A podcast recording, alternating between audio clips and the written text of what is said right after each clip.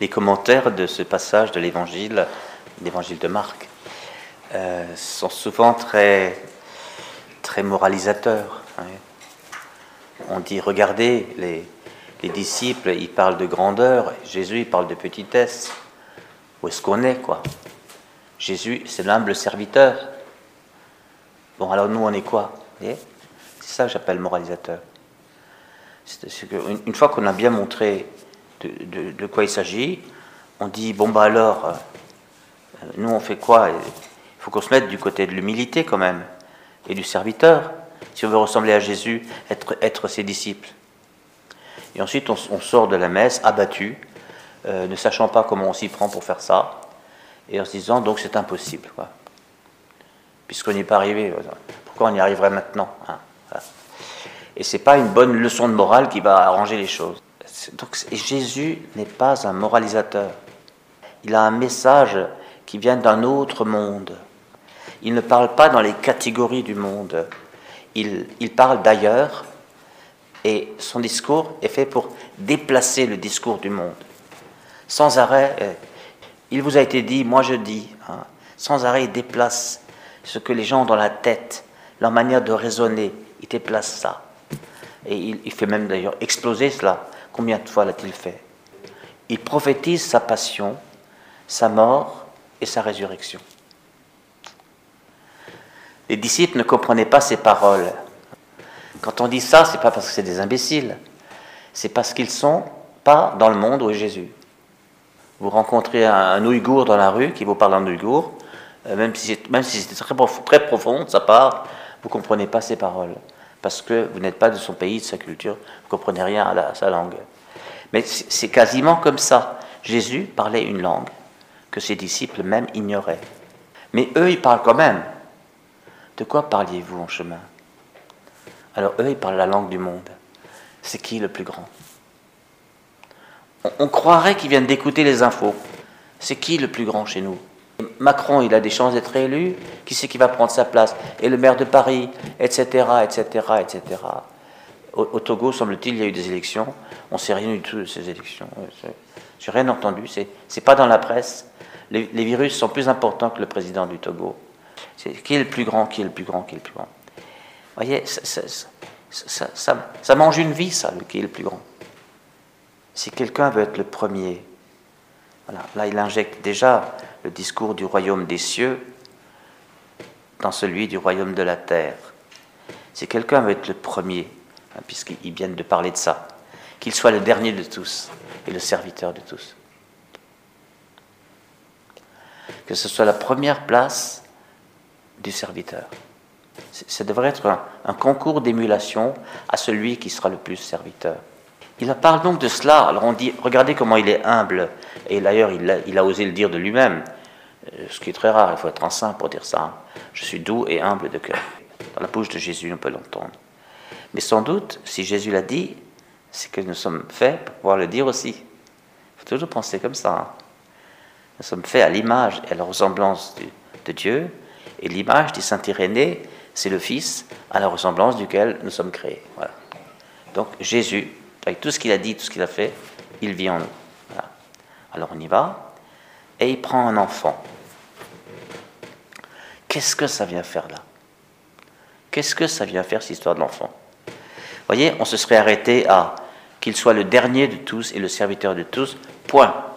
Là, on aurait dit, vous voyez, Jésus fait aussi de la morale. hein. C'est un diktat qui tombe. Ah, le premier, pas qu'il soit le dernier. Hop. Et on termine, et tout le monde dit, ben voilà, là il y a de l'ordre. hein. Voilà.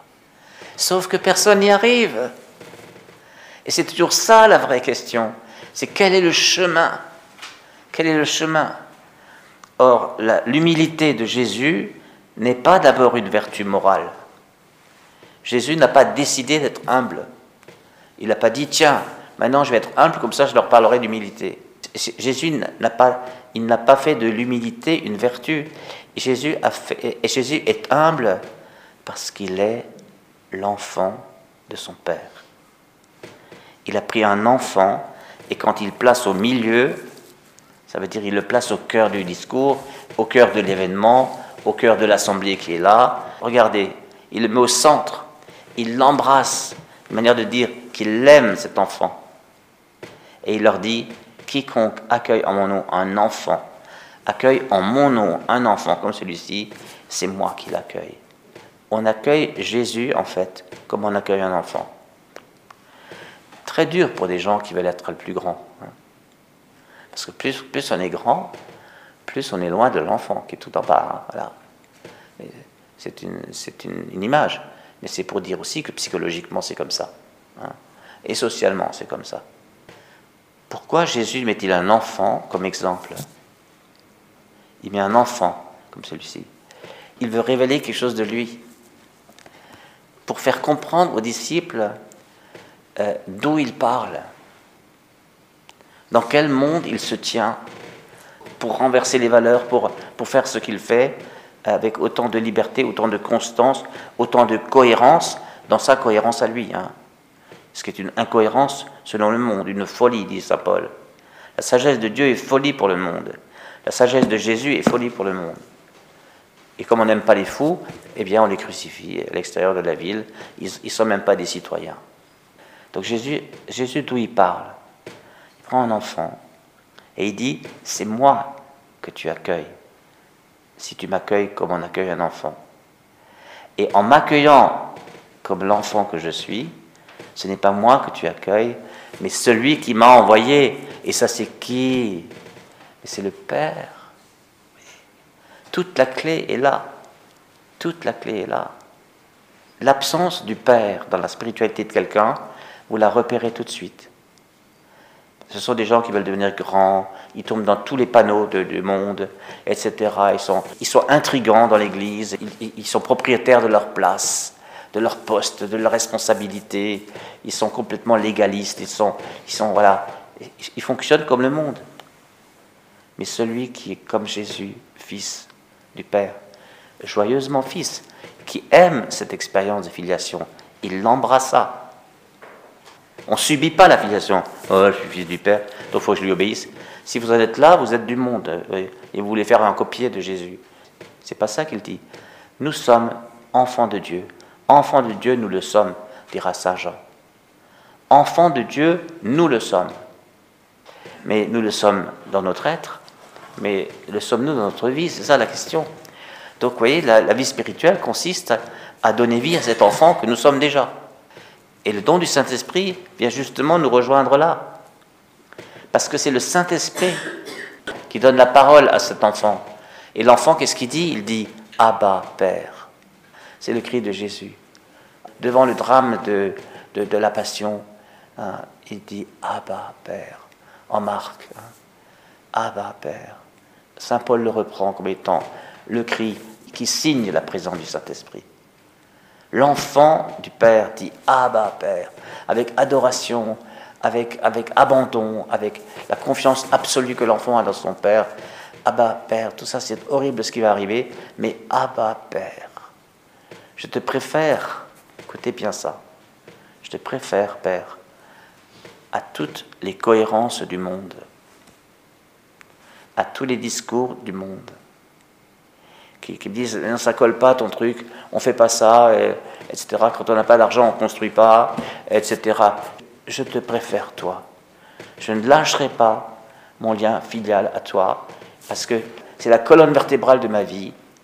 Et quelqu'un qui se tient là, mais il sait même plus ce que ça veut dire que de discuter pour savoir qui est le plus grand.